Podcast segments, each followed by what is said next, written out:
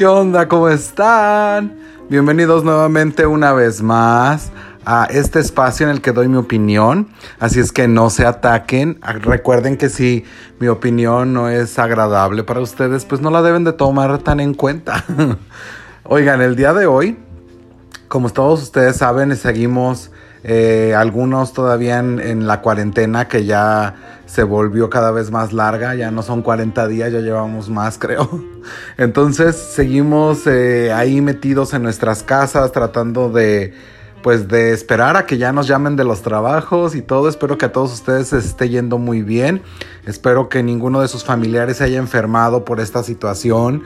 Que todos estén bien y que salgamos eh, bien librados de todo esto, ¿no? Oigan, el día de hoy quiero platicar con ustedes acerca de todos los chismes que están pasando en el espectáculo.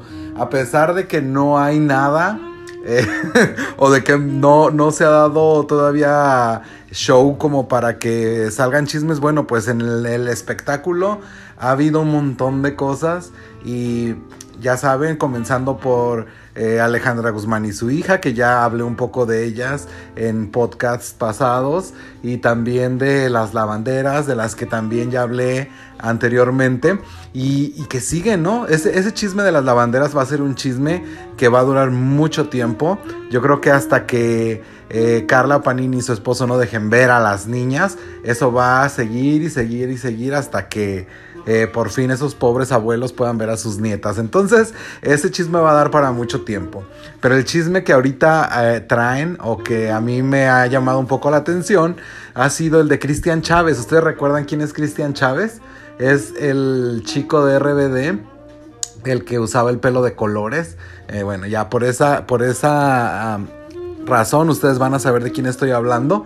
Entonces, eh, Cristian Chávez, como todos ustedes saben, es homosexual eh, abiertamente y ha tenido varias parejas y resulta que hace apenas unos días aparecieron fotografías de él golpeado y se hizo un gran escándalo. Muchos decían que todas las fotografías que habían aparecido de él y todo el relajo que, que se estaba armando en torno a él era por la serie de La Casa de las Flores, que si ustedes vieron La Casa de las Flores, bueno, pues él hizo un papel bastante bueno ahí y en una de las escenas lo golpean y, y lo dejan súper mal, entonces decían que eran parte de eso, algunos otros decían que no, que tenía problemas con el novio, esposo, no sé qué sea.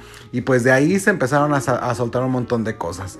Después ya, obviamente, él salió a, las, a, los medios a, decir que sí, que efectivamente había tenido dificultades o problemas con su pareja y que esto los, los, había llevado a tener una situación grave y que la pareja lo había golpeado y que había decidido dejar esa relación porque el hombre este era muy tóxico y que pues las cosas no estaban nada bien.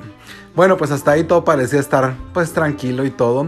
Y de repente aparece esta supuesta pareja, que es un chico creo que holandés o no sé de dónde, de dónde sea.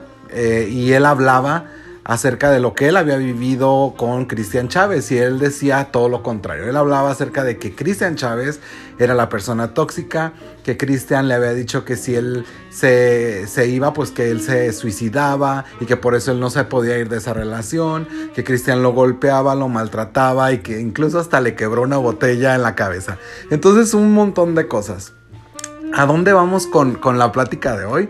Bueno, pues yo creo, miren, Cristian Chávez, todas las relaciones que, se le han conocido, las ha terminado así. Con todos sus novios, esposos o no sé qué hayan sido, termina peleándose pero desgreñándose, ¿no? Terminan a, a pedos y sombrerazos.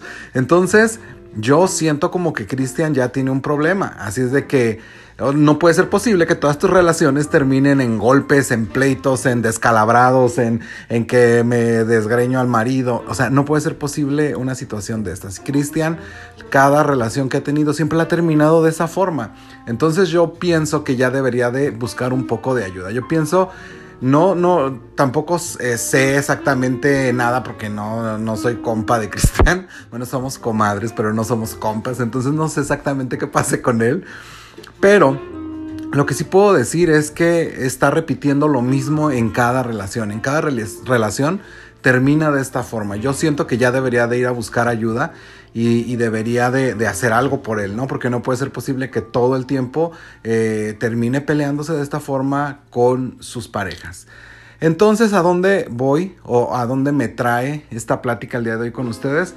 Pues precisamente a eso, eh, chavas, chavos, yo sé que a veces uno se enamora y, el amor es demasiado fuerte y no sé si llamarle amor, ¿verdad? Porque cuando uno está enamorado, bueno, el amor se manifiesta de otras formas y no en golpes, en gritos, en insultos, ¿no? Cuando algo eh, en una relación comienza con esto, bueno, pues déjenme comunicarles que esto ya no es amor, esto ya es otra cosa, pero amor no es.